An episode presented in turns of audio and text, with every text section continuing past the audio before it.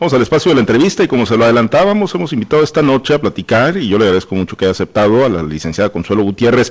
Ella es la presidenta del colectivo de mujeres activas en Sinaloa o el colectivo de mujeres activas sinaloenses. El día de ayer, como ya se lo comentamos oportunamente, bueno, se presentó una impugnación, eh, hay pues eh, hay presuntas violaciones a la ley, a la normatividad vigente y los partidos, sobre todo Morena Paz y PRI PAN PRD no habrían cumplido con la postulación de mujeres en algunos de los municipios importantes del estado de Sinaloa, Culiacán, el caso de Mazatlán, Ahome, Guasave, donde postularon esos dos bloques políticos, pues puros hombres, además de que también para la gubernatura eh, postularon hombres y se ha presentado un, recurso legal y yo le agradezco mucho, Consuelo, que nos acepte la, la, invitación, pues para abundar sobre este tema que es de la más alta importancia, ¿no? El cumplimiento de los derechos políticos de las mujeres. Consuelo, qué gusto saludarla, buenas noches. Igualmente, buenas noches, gracias por la invitación. No, gracias a usted por aceptar. Y bueno, eh, pues para abundar, eh, Consuelo, ¿cuáles, los, ¿cuáles son los alcances? Eh, supongo que obviamente evaluaron muy bien el, fundamento legal, eh, las bases normativas ¿no? De, nuestras leyes vigentes, pues para proceder a una impugnación que pues obedece a que, Consuelo, a que relegaron a las mujeres, a que los partidos políticos no le están dando la, importancia y el peso político y, y haciendo valer los derechos que ustedes tienen como, como mujeres en esta contienda electoral? Claro que sí, mira, eh, consideramos eh, que en este caso queda en evidencia la violación eh, flagrante de los derechos político-electorales de las mujeres en Sinaloa, dado que, bueno, como ustedes saben, cómo quedó la distribución de las candidaturas. en este caso estamos impugnando las candidaturas a presidencias municipales, sindicaturas en procuración y regiduría, específicamente. Es decir, eh, la distribución que se hizo por parte de los partidos políticos, las asignaturas, en qué municipios fueron postuladas mujeres, eh, violentando eh, la paridad de género, que como ustedes saben es un derecho fundamental para precisamente para llegar a la igualdad sustantiva y material de las mujeres y los hombres. No podemos seguir manteniendo en el discurso el tema de la igualdad, no podemos seguir postergando la igualdad de las mujeres cuando sabemos además que el, el acceso de las mujeres a la toma de decisiones, a la participación política en condiciones de igualdad con los hombres, puede llevarnos además a lograr la igualdad sustantiva. Entonces, eh, el análisis que hicimos es no solo del derecho convencional, constitucional, electoral, local, eh, nos damos cuenta de que se violentaron una serie de principios fundamentales constitucionales sobre todo el que tiene que ver con la paridad de género en su vertiente horizontal, ya que eh, la ley incluso, tanto la ley de instituciones y procedimientos electorales de Sinaloa como eh, la ley general de partidos políticos señalan que en ningún caso se va a admitir criterio que tenga como resultado que los géneros le sean asignados exclusivamente a aquellos distritos o municipios en donde los partidos hayan obtenido porcentajes de votación más bajos. Entonces, eh, advertimos que este, este mandato de ley no fue advertido por la institución electoral. Si bien los partidos políticos incurrieron en esa violación de los derechos humanos de las mujeres, el órgano electoral debió advertirlo y subsanarlo. ¿Cómo? Pues aplicando una acción afirmativa, donde les exigiera cumplir sobre todo con la paridad en, en su vertiente transversal.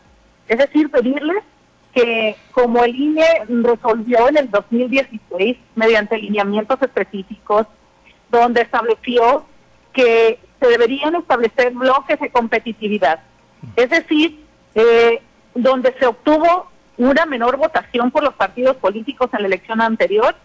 Un segundo bloque sería donde se obtuvo una, una media votación y un alto grado de votación. Es decir, tres, tres bloques de competitividad donde en los tres bloques estarían representadas las mujeres, no solo en los demás baja votación, que como ustedes saben es el caso actual. ¿Por qué? Y no estamos hablando solo del tema de la más baja votación, sino que en sentido contrario, eh, los, las eh, alianzas, en este caso PRIPAN, PRD, Morena Paz, se asignaron eh, arbitrariamente los cuatro municipios que concentran el mayor número de votantes como son Culiacán, Mazatlán, Guasave y, eh, y Entonces, esto fue invertido Es decir, aquellos municipios donde Morena tuvo una mayor votación, le fue asignado a los hombres, y aquellos municipios donde se dio una menor votación, le fue asignado a las mujeres. Eso ocurrió también con la alianza PRI-PAN-PRD. Por eso es que estamos pidiendo al tribunal que revise y que eh, deje sin efecto la resolución o los acuerdos que emitió el, el Instituto Estatal Electoral, porque violan flagrantemente las normas que protegen los derechos político-electorales de las mujeres. Eh, licenciado, entonces lo que aprobó el Instituto Electoral del Estado de Sinaloa la, noche del 2 de abril para amanecer ya el 3, eh, a su juicio pues no, no, no es legal, o sea, no debió haberlo hecho. El IES debió haber sido ese filtro para decir a los partidos, hey, ustedes no están cumpliendo con la paridad horizontal. Así es, porque cuando los partidos políticos eh, desarrollan una conducta eh, a, eh, a, todas luces eh, violentadora de derechos humanos, es, es el órgano garante de, de, que se cumpla la ley, es el órgano electoral. Las leyes obligan tanto a partidos políticos como al órgano eh, garante que es el Instituto Estatal Electoral. Eh, ahora, eh, eh ¿es eh, meramente una impugnación presentada por, por, ustedes como colectivo o va acompañada de, firmas de mujeres de todo el estado de Sinaloa o, o eh, mujeres agraviadas incluso que en algún momento tuvieron aspiración de ser candidatas? ¿Las están acompañando en esta impugnación o cuál es el procedimiento, licenciada? No, específicamente, además que la ley da muy poco tiempo para presentar este recurso, son cuatro días. Eh, específicamente somos integrantes del colectivo de mujeres activas y porque, bueno, eh, si bien es cierto, también las aspirantes eh, a, a, cualquier cargo de elección popular pudieran haber eh, también interpuesto el recurso. En este caso somos mujeres, mujeres eh, que estamos legitimadas para demandar, para impugnar, porque mucha gente nos pregunta por qué están demandando ustedes si no son candidatas porque estamos legitimadas, porque ya hay jurisprudencia en este sentido, ya que afecta a los intereses de las promoventes, ya que dicha decisión impacta de manera colateral nuestra esfera jurídica, al no garantizar mediante acción afirmativa ese derecho fundamental de paridad de género y con ello ponen en riesgo sobre todo el tema de la representatividad, ¿sí? del colectivo al que pertenecemos y que, como ustedes saben, histórica y estructuralmente ha sido objeto de discriminación. Y esto pues ha venido en detrimento de la materialización de nuestros otros derechos. Aquí está en juego la representatividad de las mujeres. No solo estamos hablando numéricamente, que como ustedes saben, eh, la historia de, de, la paridad, bueno, de la participación política de las mujeres, primero que fueron las cuotas 60-40, 70-30, luego paridad y después paridad en todo, que no debemos dejar que esto sea solo un discurso. Siguen buscando subterfugios, siguen buscando la forma de evadir, cumplir con la paridad, paridad y sobre todo la igualdad sustantiva de las mujeres. ¿Por qué decimos esto? Ustedes conocen las características que tienen los municipios que les fueron asignados a las mujeres. Saben que las condiciones económicas de recaudación que tienen, sí, una serie mm, de rezago social eh, y también un índice de marginación que impide el ejercicio del encargo o salir eh, victorioso hacer un ejercicio del encargo en estos municipios. Por eso es que estamos exigiendo que las mujeres eh, se les asignen de los municipios que tienen no solo mayor votantes, sino también que tienen capacidad económica y política. El poder eh, está en juego. Eso es lo que está en juego y eso es lo que los hombres no quieren perder. Ustedes saben que los dirigentes de los partidos políticos pues son hombres y pues se reparten con la cuchara grande, eh, no solo los municipios más grandes, los que co concentran el poder político y el poder económico. Uh -huh. Y esto ha hecho que muchas mujeres que han gobernado los municipios tengan una dependencia de la autoridad central. Y esa dependencia suele convertirse en condicionante política, en, eh, pues eh, de alguna manera no da la libertad a las mujeres de ejercer de la mejor manera su encargo. No queremos que las mujeres sigan condicionadas en el ejercicio de sus encargos, en este caso de elección popular.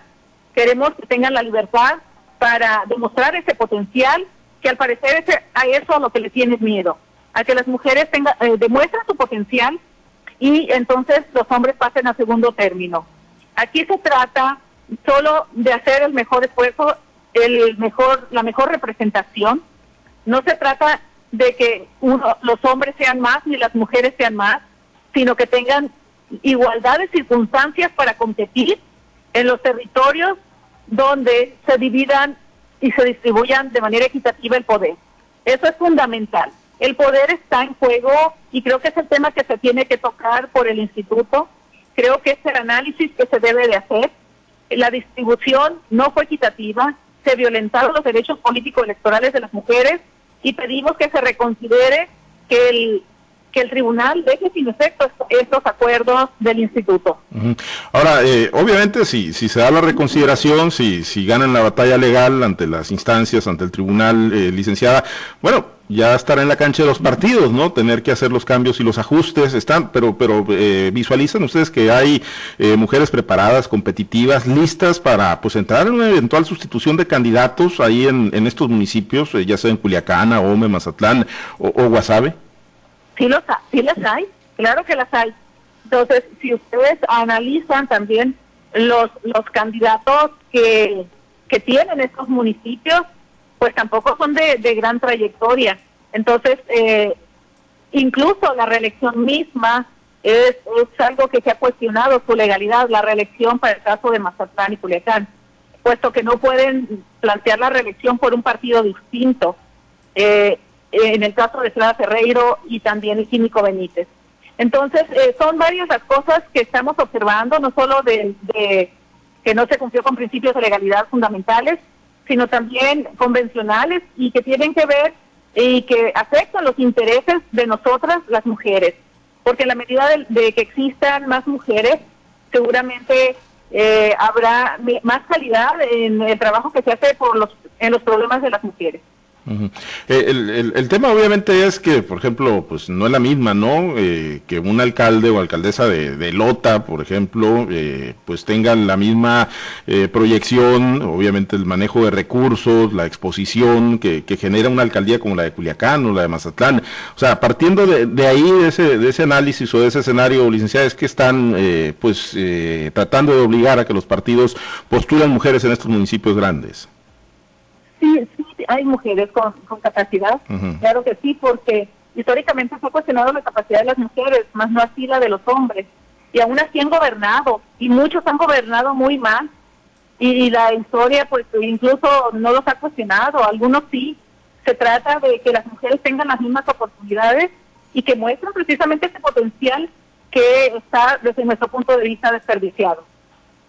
Ahora, el, tema de Aurelia Leal, que tengo entendido que forma parte de ahí del colectivo con ustedes, ¿e, ¿es un tema que lo están viendo ustedes o, ella lo está viendo como pues eh, aparentes violaciones a sus derechos políticos personales?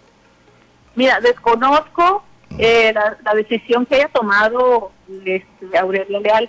Eh, supimos de que no sería candidata a través de los medios de comunicación eh, hasta donde supe, sí tenía pensado impugnar, mas no, no, después ya no sé qué decisión tomó, desconozco, eh, entonces no podría decirse más. Ok, usted, ustedes no están llevando el caso, pues como colectivo en sí no están llevando el caso. Si nos pidiera el apoyo, claro que se lo damos como se lo hemos dado y como lo estamos haciendo hoy, lo hacemos solo por el interés de que se respeten los derechos políticos electorales de las mujeres y que la igualdad sustantiva y material de las mujeres se logre eh, en un corto plazo. Porque a la medida que postergamos eso y que permitimos que se violenten eh, los derechos humanos de las mujeres, pues en ese momento estamos también retrasando la posibilidad de alcanzar la igualdad, las, las mujeres que no participamos de la vida política de partidos.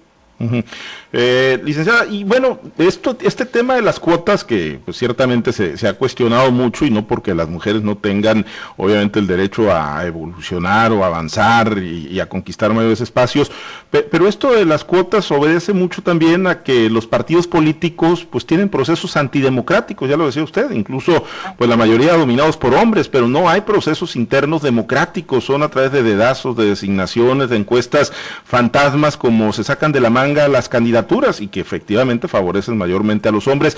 Pero ahí está el origen, ¿no? O sea, si hubiera procesos democráticos, realmente democráticos en los partidos, pues quizás estarían esas condiciones de equidad para que el mejor hombre o la mejor mujer eh, pudiera pues salir postulado a un cargo. Claro que sí. Mira, eh, hemos insistido también en el tema de la transparencia. Eh, aún así sigue habiendo muchas resistencias. Creo que en la esfera política es donde más eh, se advierte la opacidad y en la medida que más, más ciudadanos y ciudadanas participemos exigiendo que, que, quienes nos representen no solo tengan calidad ética y capacidad, porque cuando hablamos de capacidad son varias cosas, son perfiles eh, que nos digan que tiene una capacidad profesional, pero también eh, la persona, el tipo de personas que son importa. ¿sí? Entonces, alcanzar o cambiar esos estándares éticos en la vida pública es fundamental, porque de repente vamos a encontrar normas eh, que son una poesía, mientras que en, en, el ejercicio, en la práctica, los estándares siguen siendo muy, muy bajos. Eh, muy altos en cuanto al estándar de derechos humanos, pero que en la realidad, en el ejercicio, eh, dista mucho, dista mucho de cumplirse. Y mientras no cambiemos eso, a las personas tengamos una forma distinta de actuar, eh, creo que en esta medida no vamos a avanzar en el logro de, de, la igualdad y con esto la democracia. Recuerden que mientras no haya, no se dé esa igualdad sustantiva, difícilmente podemos hablar de una democracia. Ahora, eh, licenciada, ¿qué tipo de resolutivo esperan o qué tipo de, determinación de parte de las autoridades esperan? Se lo pregunto por lo siguiente, o sea, ¿esperan que el tribunal eh, ordene a los partidos que en un municipio o en alguno de los municipios, por ejemplo, vamos poniendo eh, a OME, que ahí le diga a los dos bloques, a Morena y al Paz y al PRI, PAN, PRD, hey, cambia a los hombres por mujeres, o, o en eh, eh, porque, porque yo no me imagino eh, el nivel de también inequidad en una contienda si, por ejemplo, uno de los hombres en AOME se mantiene y, y, el otro bloque tiene que cambiar a mujer, entrando ya esa mujer a una campaña avanzada con un hombre que ya tiene días haciendo campaña. Mira, creo que tenemos que hacer frente a lo que venga. Yo espero que sí se dé lo que buscamos, que es precisamente que se deje sin efecto esta resolución y que se ordene al, al, en este caso al instituto, que les pida a los partidos políticos que hagan eh, precisamente el ejercicio que exige el INE en sus lineamientos, que elaboren bloques de competitividad y que en ese sentido se distribuyan equitativamente. ¿En qué plazo esperan el resolutivo, licenciada? Este resolutivo tiene que darse en corto plazo, puesto que ya estamos, como usted dijo, en la contienda entonces, esto tendría que resolverse en un corto plazo. Pues vamos a estar eh, muy pendientes, licenciada. Pues agradecerle mucho que, nos haya abundado sobre este recurso de impugnación presentado y vamos a estar pendientes del resolutivo. Le agradezco mucho, Consuelo. Gracias. Gracias a usted. Muy amable. Buenas noches. Gracias. Es Consuelo Gutiérrez, presidenta del colectivo de mujeres activas sinaloenses.